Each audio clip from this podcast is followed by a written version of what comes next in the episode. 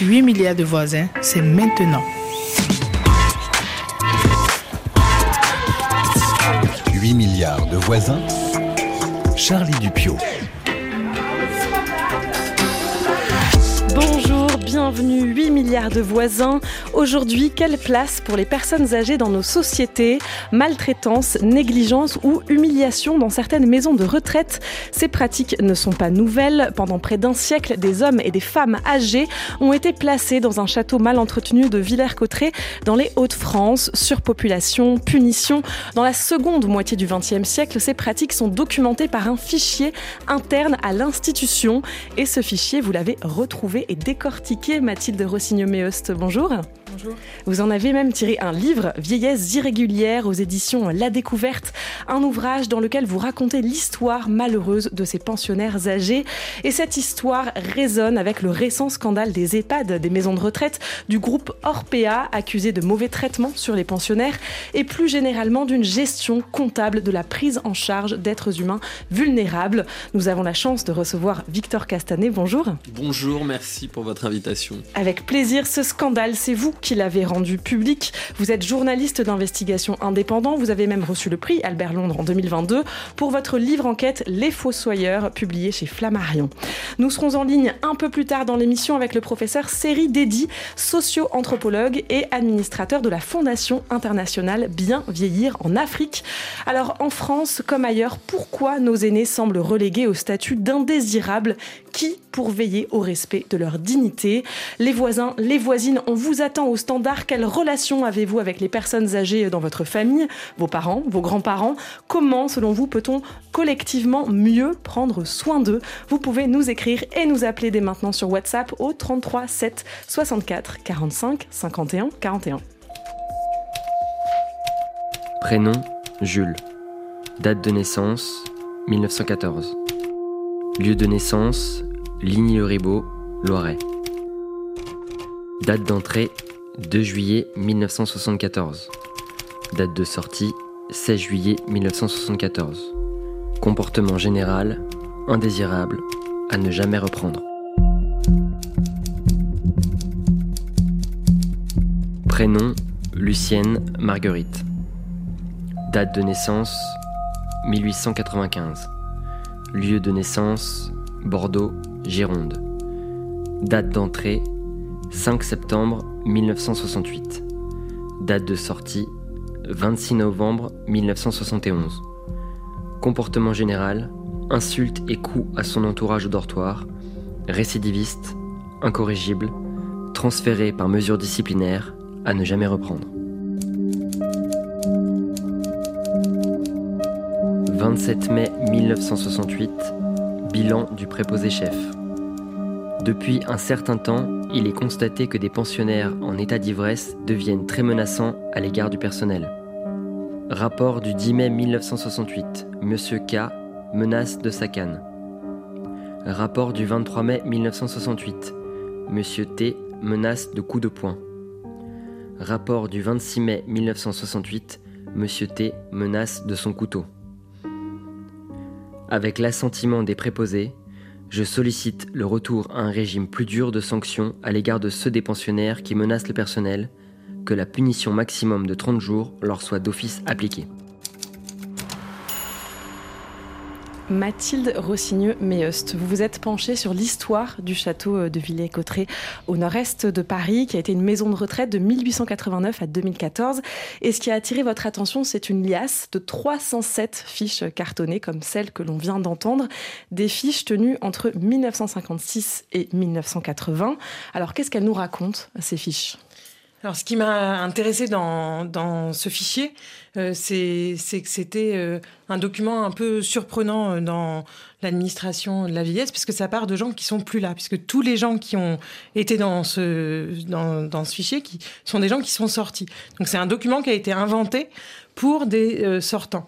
Et c'est un document aussi qui, euh, je suis historienne, qui a l'originalité d'être euh, jamais commenté dans d'autres archives. Et dans les entretiens que j'ai faits avec des gens qui ont connu cette époque du château, personne ne se souvient ou ne veut se souvenir de ce fichier. Donc c'est un document un peu mystérieux d'abord pour ces raisons-là. c'est un document mystérieux aussi parce que de manière très crue, hein, on vient de l'entendre, sont décrits des comportements et pas seulement du point de vue administratif. C'est qu'il y a plein de jugements de valeur. Ils sont décrits comme trublions, récidivistes, insupportables, indésirables.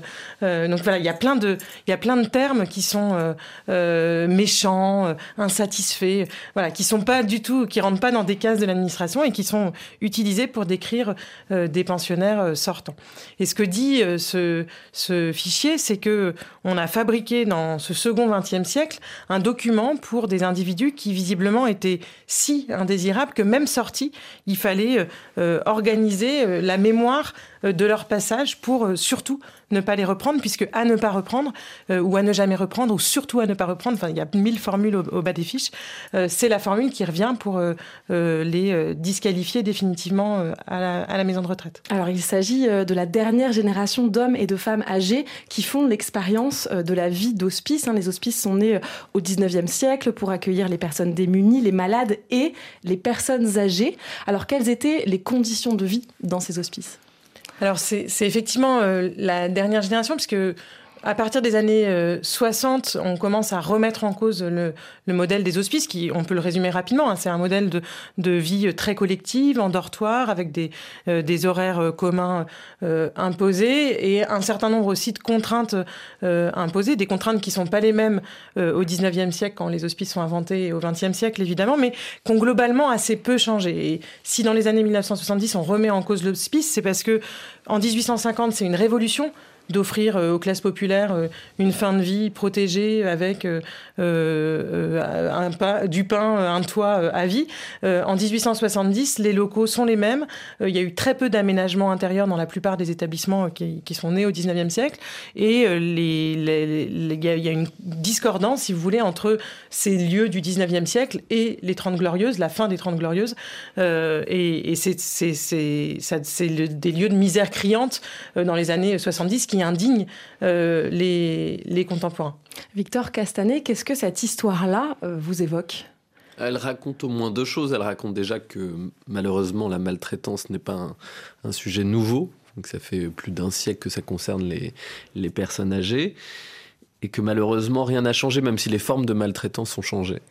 Euh, la deuxième chose, c'est que ces défaillances-là, elles expliquent l'arrivée, l'essor du privé dans les années 80. C'est-à-dire si euh, Orpea et d'autres sont arrivés, ouais, sont arrivés dans les années 80. Orpea se crée en 89. La plupart des grands EHPAD privés se créent à la fin des années 80, début 90. C'est pour deux raisons. C'est parce que, un, ils savent que, euh, ils regardent la démographie et ils savent qu'il y a un marché énorme qui est en train de naître ils veulent profiter de ce marché et ils savent aussi que l'offre publique est défaillante, qu'il y a des mouroirs partout en France et qu'en gros ils vont pouvoir amener euh, une offre meilleure à ce moment-là. Donc, si vous voulez, l'essor du privé vient de la défaillance de l'État.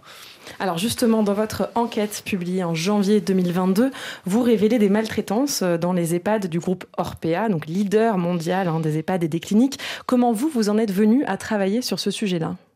Alors j'ai été alerté moi par des, soignants euh, du groupe Orpea, notamment un cadre infirmier qui s'appelle euh, Laurent Garcia, qui est le premier lanceur d'alerte, et il y en a eu d'autres.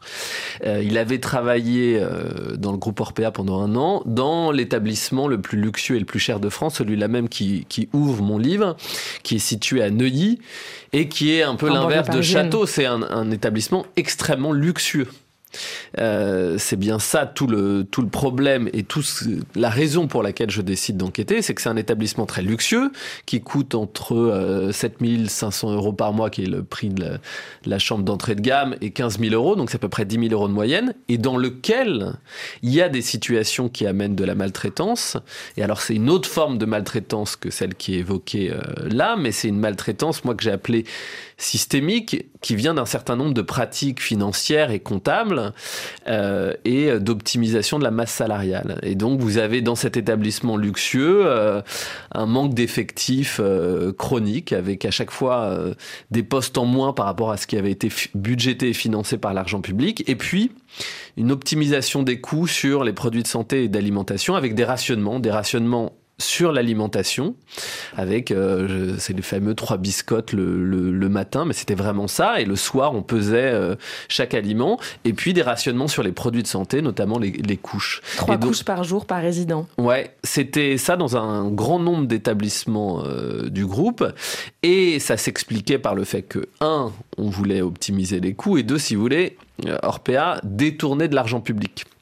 Euh, ce groupe reçoit des subventions publiques annuelles pour l'ensemble de ses EHPAD, entre 1 et 2 millions d'euros par an par EHPAD, donc 300 millions d'euros annuels pour le groupe Orpea, ce qui est gigantesque. Et à cette époque, la direction générale avait inventé tout un, tas de pratiques pour détourner cet argent, dont les marges arrière. Et donc, il y avait des marges arrière sur les produits de santé, notamment les, couches, qui faisaient que du coup, il n'y avait pas assez de, protection dans les établissements du groupe Orpea.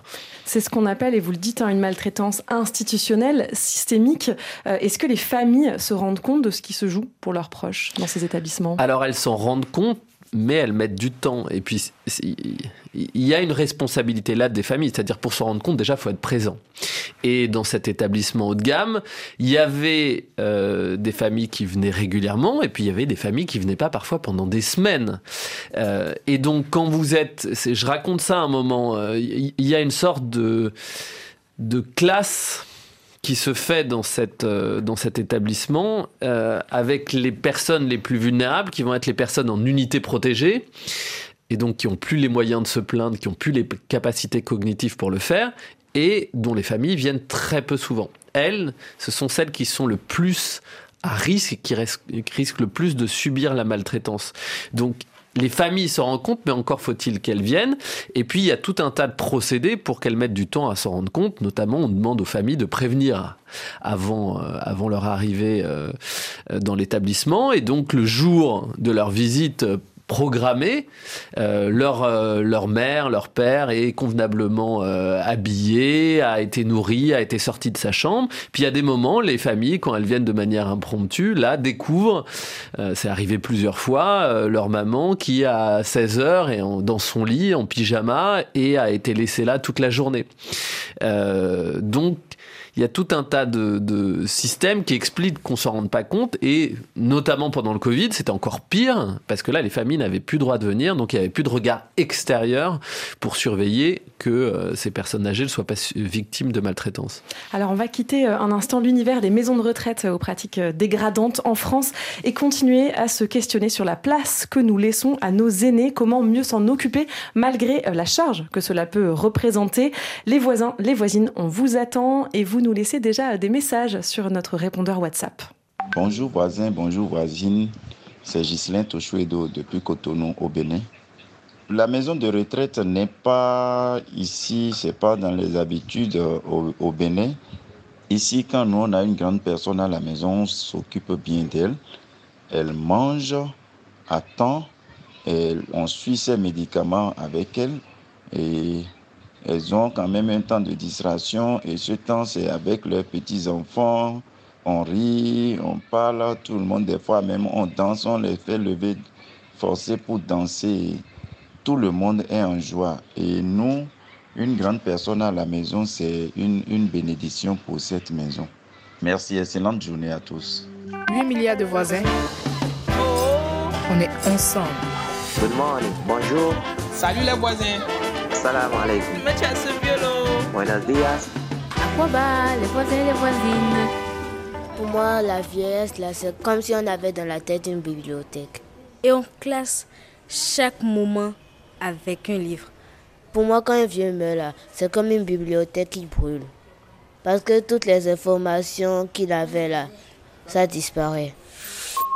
Bonjour, euh, professeur Série Dédi. Oui. Merci d'être avec nous. vous, êtes, euh, oui, merci. On vous entend également. Vous êtes socio-anthropologue, administrateur, membre fondateur de la Fondation internationale Bien vieillir en Afrique. Alors, euh, dans la voix de ces enfants hein, rencontrés euh, à Cotonou, au Bénin, un vieillard qui meurt, c'est comme un grand nombre de livres qui brûlent. Qu'est-ce que ça vous inspire à vous cette idée-là? C'est à la fois une théorie et une réalité mais c'est beaucoup plus aujourd'hui une, une, théorie, plus théorique que réelle. Hein. Parce que les valeurs dont on parle en Afrique sont de moins en moins respectées. Il y a un délitement des valeurs. Et donc, euh, s'il y a encore des familles ou des régions où les personnes âgées sont vénérées, c'est l'exception désormais qui, confirme la règle du délitement, à mon avis. Alors justement, vous avez commencé à mener une enquête nationale sur la place des personnes âgées donc dans la société euh, ivoirienne.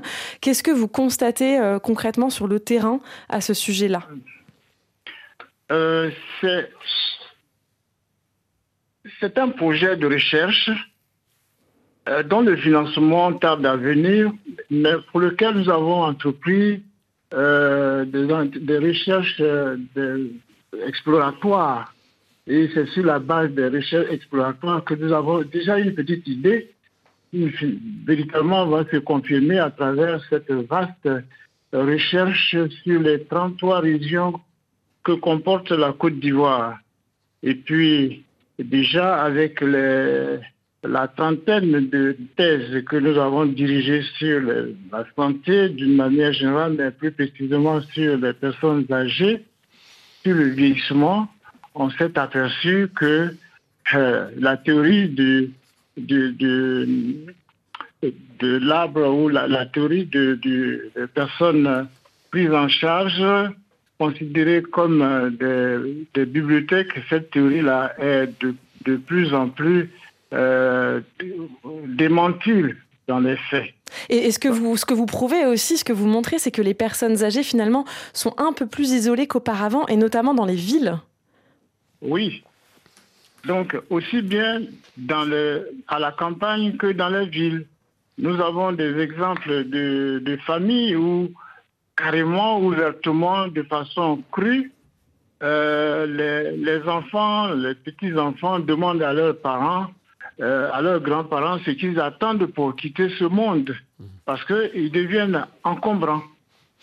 Hmm ce qui est très euh, radical et, violent effectivement euh, à, entendre. Et est-ce que vous dites aussi, euh, c'est qu'il n'y a pas ou peu d'institutions hein, pour prendre en charge les personnes du troisième âge en Côte d'Ivoire en tout cas Non, il n'y en a pas du tout. Hmm. Il y a juste une clinique dans un CHU de, du Grand Abidjan où nous avons un, un gériatre.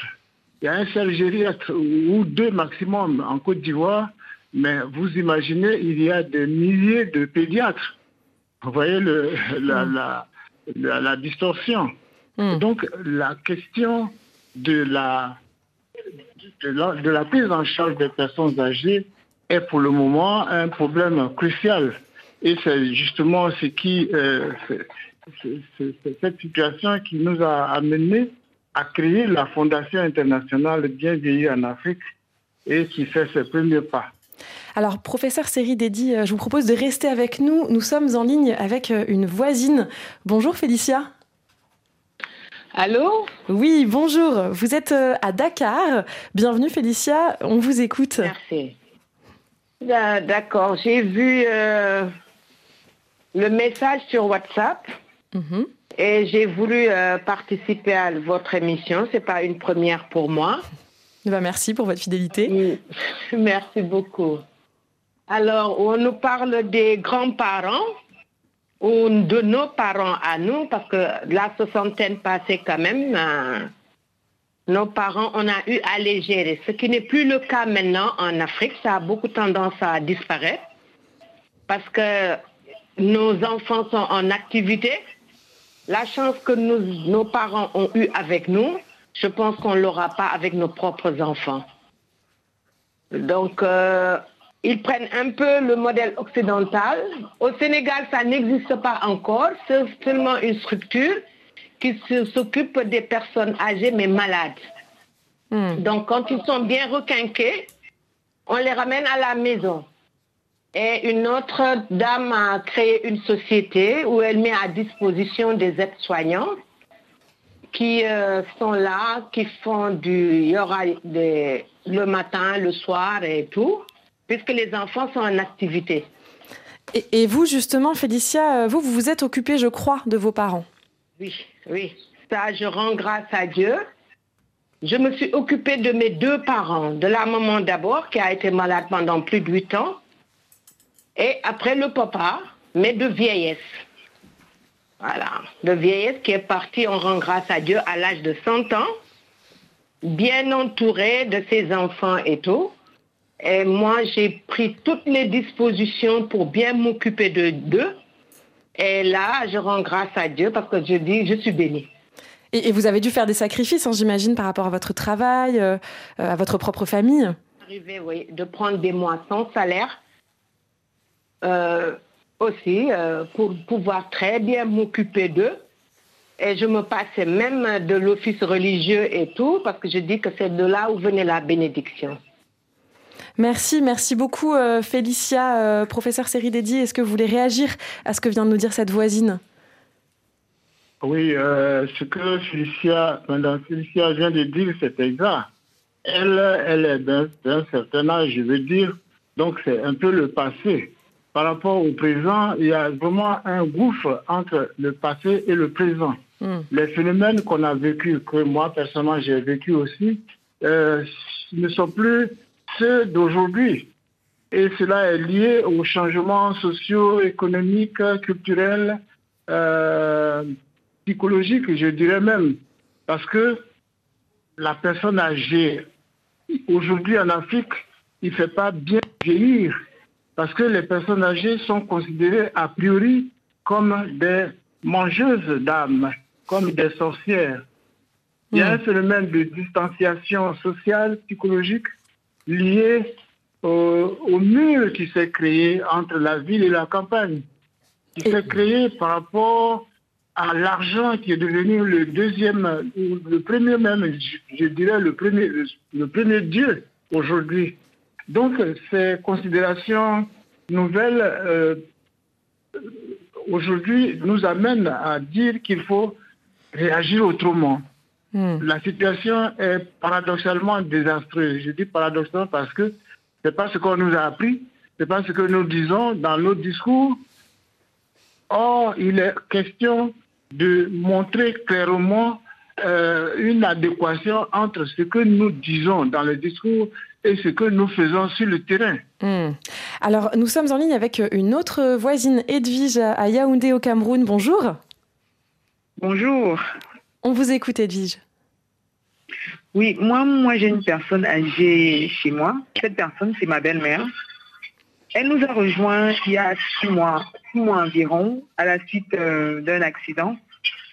Après son séjour euh, à l'hôpital, je me suis dit que euh, ce serait bien de la prendre près de nous, question de gérer sa convalescence avant de la laisser repartir chez elle.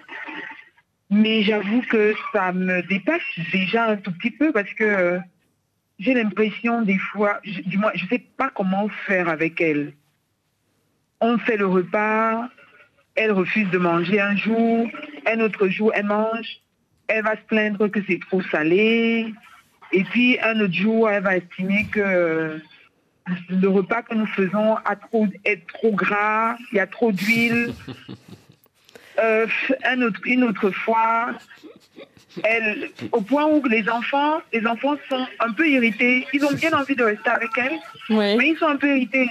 Mais c'est pas facile est-ce que c'est parce que je suis sa belle-fille hmm. euh, Je suis quelqu'un d'assez simpliste. je ne parle pas beaucoup. Hein, donc, il n'y a pas trop d'occasion qu'on se chamaille. Hmm. D'accord. Du coup, maintenant, je l'évite un peu. Je demande à ma ménagère de lui faire le repas. Ah, alors qu'elle est toujours chez vous, vous essayez de l'éviter, c'est ça? Oui. Ah oui, donc une situation euh, difficile. Merci Edwige pour ce partage d'expérience qui vous a fait euh, rire, Victor Castanet. Non, mais tout ce qui est dit est passionnant parce qu'il y avait, enfin moi je l'ai senti d'ailleurs au moment de la parution de mon enquête et puis dans les années précédentes, mais il y avait quand même normalement une, différence entre les, ce qui se passait dans nos sociétés occidentales, notamment depuis l'après-guerre, et ce qui se passait dans les sociétés euh, asiatiques, orientales et africaines, qui n'avaient pas du tout le même rapport aux personnes âgées et à la vieillesse.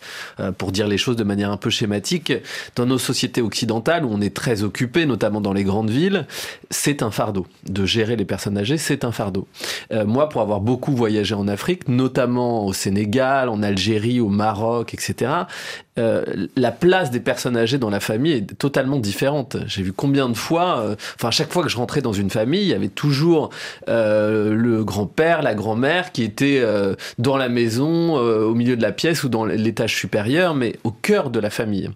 il y avait cette question de la transmission et puis il y avait des valeurs de respect qui faisaient qu'on n'abandonnait pas les personnes âgées et qu'on ne les laissait pas gérer par d'autres ce qui, est, ce qui se dit là est passionnant parce que ça montre que la problématique de la gestion des personnes âgées devient une problématique mondiale.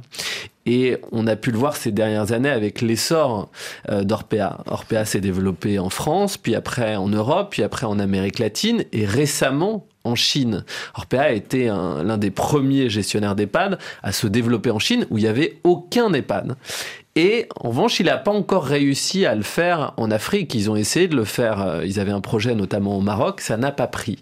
Mais ça montre quand même que toute cette problématique de la gestion des personnes âgées devient un sujet mondial, tout simplement parce que, alors il y a le modèle euh, occidental qui effectivement s'internationalise, mais simplement c'est l'essor euh, des villes, c'est ça qui change tout. Et puis c'est aussi la question de la de notre espérance de vie.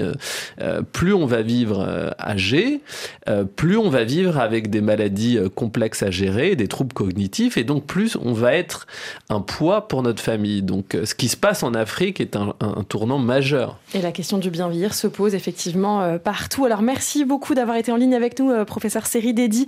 Je rappelle que vous êtes socio-anthropologue membre fondateur de la fondation Bien vieillir en Afrique. Euh, merci beaucoup à vous, Victor Castanet, Mathilde Rossigno-Meost. Vous restez avec nous. 8 milliards de voisins, quelle place pour nos aînés? Comment s'en occuper? Leur accorder l'attention qu'ils et elles méritent On s'arrête un instant, le temps d'une chanson, une chanson de trio.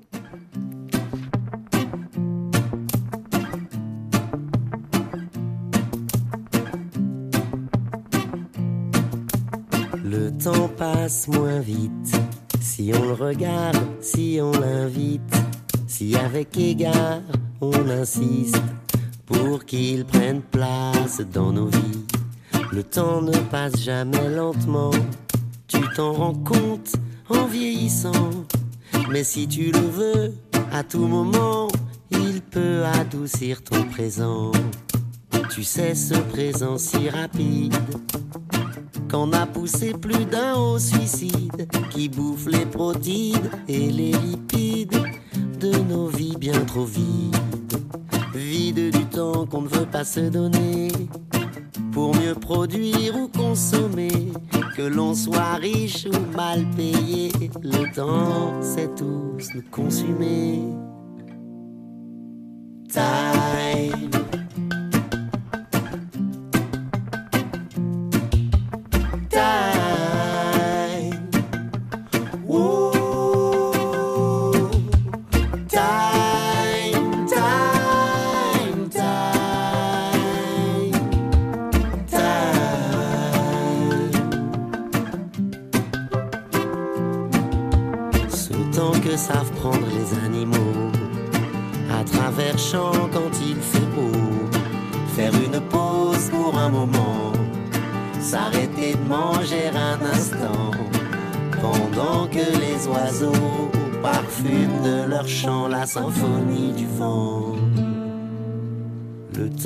Faufile et défile à la vitesse de nos villes. Être le plus haut dans son building pour croire qu'on est le moins débile. Laisser une trace indélébile de son passage chez les humains. Il doit en rester un sur dix mille qui envisagent un autre destin. Ces gens qui de temps en temps prennent le temps d'utiliser leur sens pour que leur vie en est un et qui retrouvent dans le silence quelques odeurs, quelques parfums. Vous avez écrit cet essai sur la vieillesse, Simone de Beauvoir, pour lutter contre la société qui considère les vieillards comme des parias, c'est cela? Oui, en grande partie, c'est-à-dire qu'elle les considère, elle ne le dit pas, mais elle les traite comme des parias. À la contraire des mythes dans lesquels le vieillard apparaît comme un sage, comme quelqu'un de plein d'expérience, de vénérable, de respectable, mais en réalité elle les traite comme les parias, c'est-à-dire qu'en effet elle les empêche de travailler, ce qui serait un bien si elle leur donnait des moyens de vivre décents. La philosophe Simone de Beauvoir, interrogée sur Radio-Canada en février 1970, à l'occasion de la sortie de son essai intitulé La vieillesse, donc c'était il y a plus de 50 ans. Qu'est-ce que ça vous inspire, Mathilde Rossignol-Méost Alors déjà, c'est intéressant parce que Simone de Beauvoir, c'est presque une des premières euh, lanceuses d'alerte sur ces questions.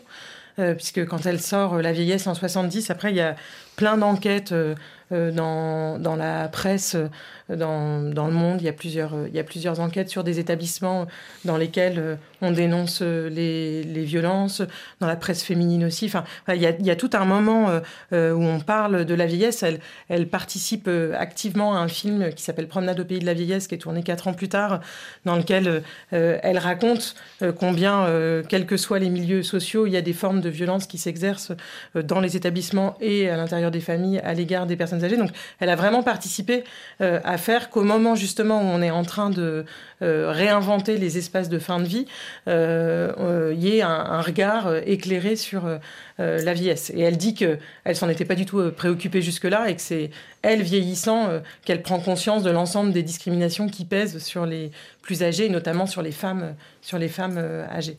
Alors en quoi, dans les hospices, donc au 19e, au 20e siècle, a lieu une forme de violence institutionnelle? Alors, euh, tout à l'heure, à, la pause, je disais, je suis pas sûre que le terme de maltraitance puisse être euh, appliqué de manière euh, transverse comme ça sur, sur deux siècles. Je pense qu'il faut prendre vraiment conscience de la, de la différence des, des contextes.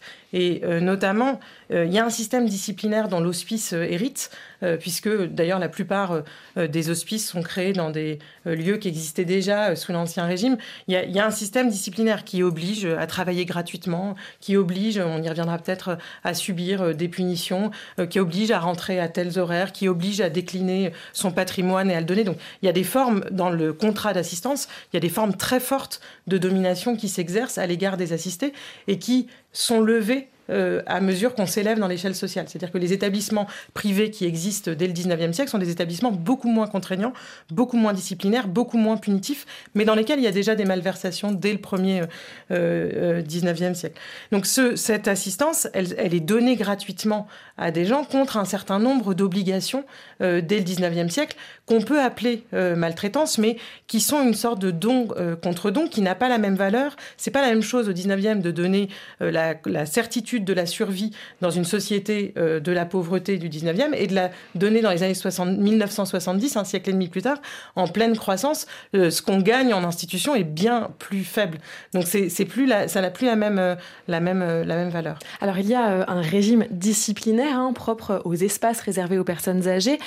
quelle forme prend ce régime et puis quelle forme prennent les punitions, notamment vous en parliez pour les pensionnaires alors oui, les punitions, je savais que ça existait au 19e, et ça existe à l'école, dans les asiles psychiatriques, à l'armée. Enfin, le, schéma disciplinaire, il est propre à énormément d'institutions au 19e siècle. Ce qui m'a surprise euh, à Villers-Cotterêts, c'est que euh, j'ai retrouvé une cinquantaine de carnets de punitions dans lesquels euh, quasiment tous les jours des, des, personnes âgées sont punies. Alors ils sont punis généralement pour avoir trop bu, alors soit en ville, soit pour avoir rapporté de l'alcool euh, en institution. Donc l'alcool est vraiment au centre, euh, au centre des punitions, mais il y a une administration punitive qui est pas du tout tabou. Et quand j'ai fait euh, des entretiens avec des gens qui avaient travaillé au château dans les années 60-70, j'ai fait ces entretiens il y a quelques années, et ben tout le monde reconnaissait l'existence de punitions. D'ailleurs, tous ces carnets de punitions ont été conservés. Donc ça veut dire qu'il y avait, il y a pas assumé. voilà, c'était complètement assumé. Et même quand il y, a un député euh, de, de, la scène qui, dans les années 50, euh, dit c'est quand même peut-être un peu dur pour ces déshérités de l'existence de, euh, proposer des, enfin, d'imposer des punitions. Le directeur de l'époque répond il faut bien, il faut bien résoudre ce problème de l'alcool, il faut bien changer la réputation de nos établissements pour faire venir des résidents. Et la seule façon, euh, c'est la sanction. Il y a des récidivistes. Que voulez-vous faire face à ces récidivistes? Donc c'est complètement assumé. Et les punitions, c'est quoi? C'est des privations de sortie? C'est c'est extrêmement. C'est aussi banal que le sont les écarts à la règle. C'est-à-dire que les écarts à la règle, c'est quasiment systématiquement de la consommation d'alcool avec des effets euh, très variables. Hein. Euh, mais la punition, c'est toujours de la privation de sortie, ce qu'on appelle la consigne, et, et généralement d'un mois. Avec un effet absolument dramatique qui est que quand les gens sont déconsignés, et eh ben, s'ils reboivent, ils ont été sevrés en fait de manière hyper. Et là, là, on est face à de la violence réelle dans un contexte où on comprend mal encore l'alcoolisme et les addictions. et donc, on a des gens qui sont sevrés de manière hyper brusque, qui reboivent, qui sont à nouveau, qui sont retrouvés ivres dans la rue, par terre, blessés, et qui sont à nouveau enfermés. Donc, c'est en fait une, une forme de, de médicalisation à très bas coût de, de, de l'alcoolisme. Victor euh, Castanet, un an euh, après la parution de votre enquête sur le groupe euh, Orpea, qui vous a valu le prix Albert Londres, qu'est-ce qui a changé Où en est le groupe aujourd'hui Et puis qu'est-ce qui a changé dans les pratiques? Alors, il y a deux questions en une. Il y a qu'est-ce qui a changé au sein d'Orpea et qu'est-ce qui a changé euh, euh, dans le secteur de, de la dépendance. Euh, au sein d'Orpea, si vous voulez, le système qui était dénoncé dans ce livre, qui était un système d'optimisation des coûts extrêmement brutal et surtout un système de détournement d'argent public, c'est quand même ça le sujet. On ce groupe-là détournait de l'argent public au profit d'une trentaine de, de, personnes, de quatre dirigeants de l'entreprise. Ce système-là, il a été stoppé. C'est-à-dire les systèmes d'excédent de, dotation, les arrière sur les produits de santé, tout ça a été stoppé au sein du groupe. Et d'ailleurs, euh, l'ancienne direction générale, presque dans son entièreté, a été démise de ses fonctions et euh, la nouvelle direction a porté plainte euh, contre un certain nombre de cadres dirigeants pour abus de biens sociaux et, délits d'initiés. Et puis il y a tout un tas de pratiques qui ont changé, euh, notamment de discrimination syndicale, de violation au droit du travail, avec des licenciements massifs pour faute grave sans motif, avec l'utilisation abusive de contrats précaires. Tout ça a été stoppé, ce qui en soi va permettre d'améliorer le système de prise en charge des personnes âgées d'éviter des situations de maltraitance. Mais il y a un problème de fond qui demeure et qui ne peut être réglé que politiquement au niveau gouvernemental, c'est la question du nombre de soignants. Euh, et, donc là, il y a la question de l'attractivité, c'est-à-dire euh, pour Orpea et pour un tas d'acteurs du secteur, notamment dans la partie lucrative, c'est aujourd'hui compliqué de recruter parce qu'il y, a un déficit d'attractivité très fort, parce que tout simplement, les gens euh, font ce travail. Quand vous êtes aide-soignant ou auxiliaire de vie, vous êtes très mal payé, vous le faites au moins pour une raison, c'est parce que vous trouvez du sens dans le fait de vous occuper de personnes âgées, de pouvoir partager des choses avec elles, etc. Ce qu'on a vu chez Orpea et dans d'autres groupes, c'est qu'on n'avait même pas le temps euh, de faire la toilette des personnes âgées, de les nourrir convenablement. Alors de passer du temps de qualité avec eux, euh, vous n'y pensez même pas. Donc aujourd'hui, ces groupes ont du mal à recruter. Et, et puis ça, c'est une réponse politique et gouvernementale qu'on attend, c'est qu'il va falloir mettre des moyens. Et ça, c'est la question du ratio. En France, on est à peu près à 6, 6,5 euh, de soignants et d'animateurs pour 10 résidents. Dans certains pays euh, du nord de l'Europe, on a 10.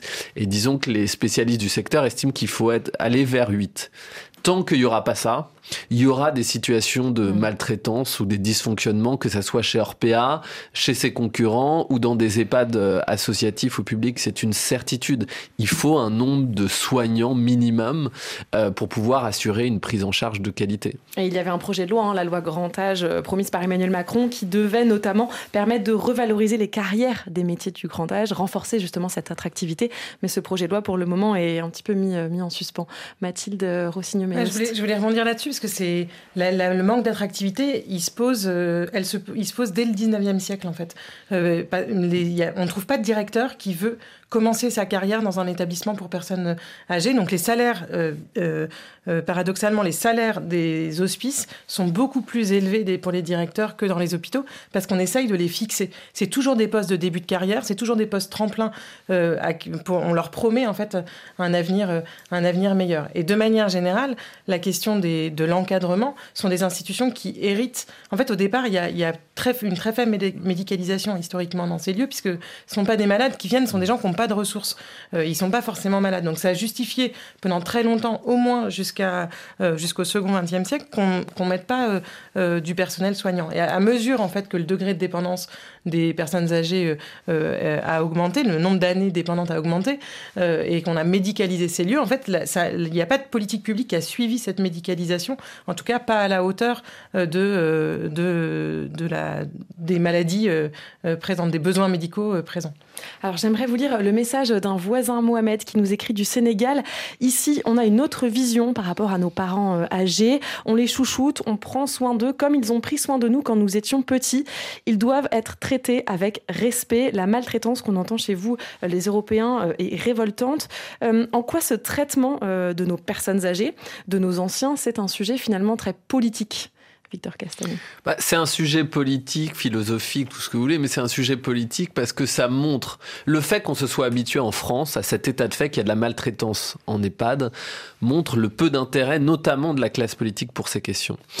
Euh, moi, je pensais, notamment avec l'impact qu'a qu'a pu avoir le livre, euh, l'impact médiatique, l'impact sociétal, le débat de société que ça a enclenché, euh, l'impact aussi politique. Il y a eu une commission d'enquête parlementaire au Sénat, à l'Assemblée nationale. il y a eu l'ensemble des candidats à la présidentielle qui se sont prononcés sur sur la question. Je pensais qu'il euh, y avait un boulevard notamment pour le gouvernement, pour euh, faire une loi euh, grand âge ambitieuse, parce que, je veux dire, ils n'auraient pas eu d'opposition à ce moment-là. C'était tous les partis politiques étaient d'accord pour dire qu'il fallait changer les règles, mettre plus de moyens, plus d'encadrement, etc. Et la société poussait. Donc vous avez un boulevard. Le fait que le gouvernement ne l'ait pas encore fait, aujourd'hui et que ça fait euh, depuis 2018 que euh, Macron, Emmanuel Macron repousse une loi grand âge qu'il a promis à multiples reprises, montre que pour une partie de la classe politique, c'est toujours un sujet secondaire. Il y a toujours un sujet dans l'actualité qui chasse celui-là. C'est jamais un sujet prioritaire et ça montre que quand vous faites partie d'une partie de la population qui n'est plus productive, qui est plus un élément de productivité, qui ne travaille plus, qui, ne travaille plus, euh, qui n'est plus non plus un poids euh, euh, électoral, eh ben vous perdez de votre intérêt. Et, donc pour, mais c'est le cas pour les personnes âgées, euh, c'est le cas euh, en vrai pour toutes les populations vulnérables, euh, le handicap, la psychiatrie, sur tout un tas de sujets, il y a un désintérêt, la petite enfance, aussi, il y a un désintérêt de la classe politique. Et, d'ailleurs, moi je le vois à l'Assemblée nationale, il y a très peu de députés qui sont spécialistes de la question. Il y en a moins d'une dizaine. Il y a Monsieur Gage au Parti socialiste, il y a Annie Vidal au, parti euh, présidentiel euh, et Caroline Fiatch à la France Insoumise. C'est à peu près tout. Alors que c'est un sujet majeur et c'est un sujet qui concerne l'ensemble des familles françaises, et ben c'est toujours un sujet qui passe au second plan. Alors on arrive à la fin de cette émission. J'aimerais vous lire euh, cette parole de la philosophe Simone de Beauvoir qu'on a entendue déjà un petit peu plus tôt. Dans son livre La vieillesse, elle écrit, je vais la citer, Les travailleurs vieillis, la société s'en détourne comme d'une espèce étrangère. Voilà pourquoi on ensevelit la question dans un silence concerté. La vieillesse dénonce l'échec de toute notre civilisation. C'est l'homme tout entier qu'il faut refaire, toutes les relations entre les hommes qu'il faut recréer si on veut que la condition du vieillard soit acceptable. Euh, Mathilde Rossigneux-Méeust, pardon, est-ce qu'il faut rendre leur humanité aux personnes âgées et notamment cesser de les considérer comme une catégorie à part? Et quelles leçons tirer du passé euh, sur ce sujet-là? C'est une question euh, peut-être un peu, un peu large pour moi, mais je pense que ce ce qu'elle, enfin, Simone de Beauvoir, elle fait un parallèle fort entre euh, l'émergence, ce que vous disiez, euh, Victor, mais entre l'émergence d'une société capitaliste et qui, qui, mesure la valeur des individus en fonction de ce qu'ils sont capables de produire en termes de richesse et, et, le, le, sort qu'on réserve aux personnes âgées. Et donc, elle a une lecture en fait très très politique de la marginalisation des euh, personnes âgées. Je pense que cette lecture-là, il faut l'avoir en tête euh, mais il faut penser qu'elle est en tension avec euh, euh, l'histoire de cette prise en charge. C'est-à-dire qu'au départ, au moment de la Révolution française, si on pense qu'il faut aider les personnes âgées, c'est précisément parce que ce sont des vieux travailleurs.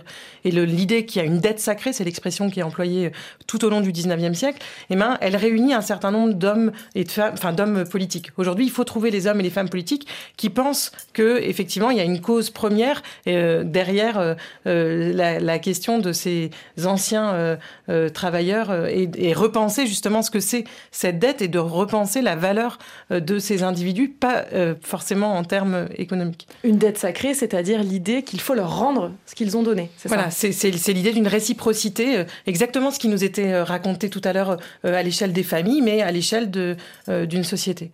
Victor Castanet, qu'est-ce que ça vous inspire? Bah, en tout cas, moi j'ai pu le voir euh, dans l'impact qu'a pu produire ce livre.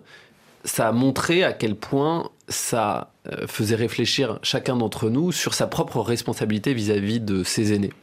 Euh, moi-même, quand j'ai écrit mon livre, j'avais mon grand-père qui, a, qui est décédé depuis, mais qui avait 95 ans, et je me questionnais sur moi, le temps dont j'étais disposé à lui consacrer parce qu'on a des vies extrêmement euh, remplies, euh, qu'on travaille beaucoup, qu'on a des enfants, qu'on est parfois dans des familles euh, séparées, et on a de moins en moins de temps à consacrer à nos aînés. Donc je pense que ça nous a tous questionné là-dessus, et plus globalement, ça dit effectivement notre rapport qu'on a aussi à, donner le, rapport qu'on a aux personnes les plus faibles de la société. Je pense que c'est aussi ça la question. Et comment garder donc du temps pour nos aînés? Euh, Un grand merci à tous les deux d'être venus sur notre plateau. Victor Castanet, votre livre enquête Les Fossoyeurs vient de sortir dans une nouvelle édition augmentée de 10 chapitres inédits en format poche. Et merci à vous, Mathilde Rossigneux-Meust. Vous avez écrit le passionnant livre Vieillesse irrégulière, publié aux éditions La Découverte. Avant de se quitter, les voisins, les voisines, on écoute Don Dada et vous êtes bien sur RFI.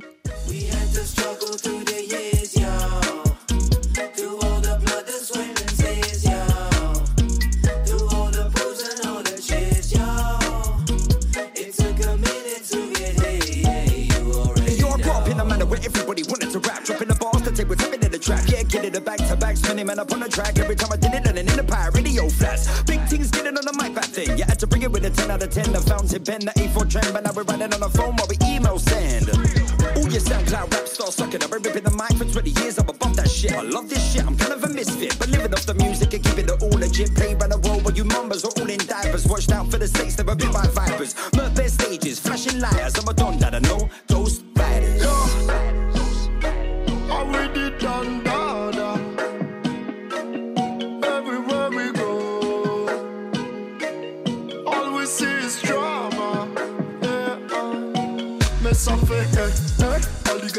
Alligator Tissa no mundo comme Virgil Abloh T'aurais mis fa si la do Depuis si j'en ai 8000 ados.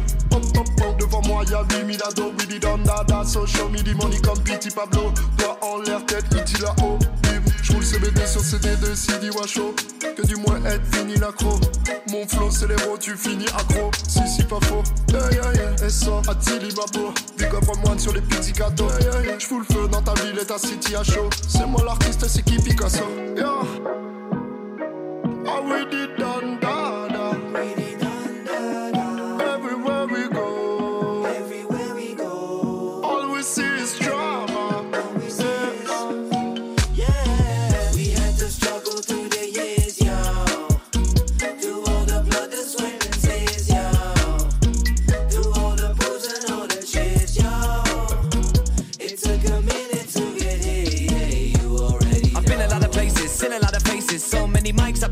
These stages, from stadiums to periodic grave shifts. What's your city or your state tip? I met a lot of fans who listen on a basis, seen a lot of likes, I seen a lot of haters. I read a lot of idiotic statements, but anyone that came face Merci à toute l'équipe qui se cache derrière les 8 milliards de voisins. Romain Dubrac à la réalisation, Damien Roucou en coulisses, Valentine Lemaire pour vous répondre avec l'aide de Raphaël Lazizi.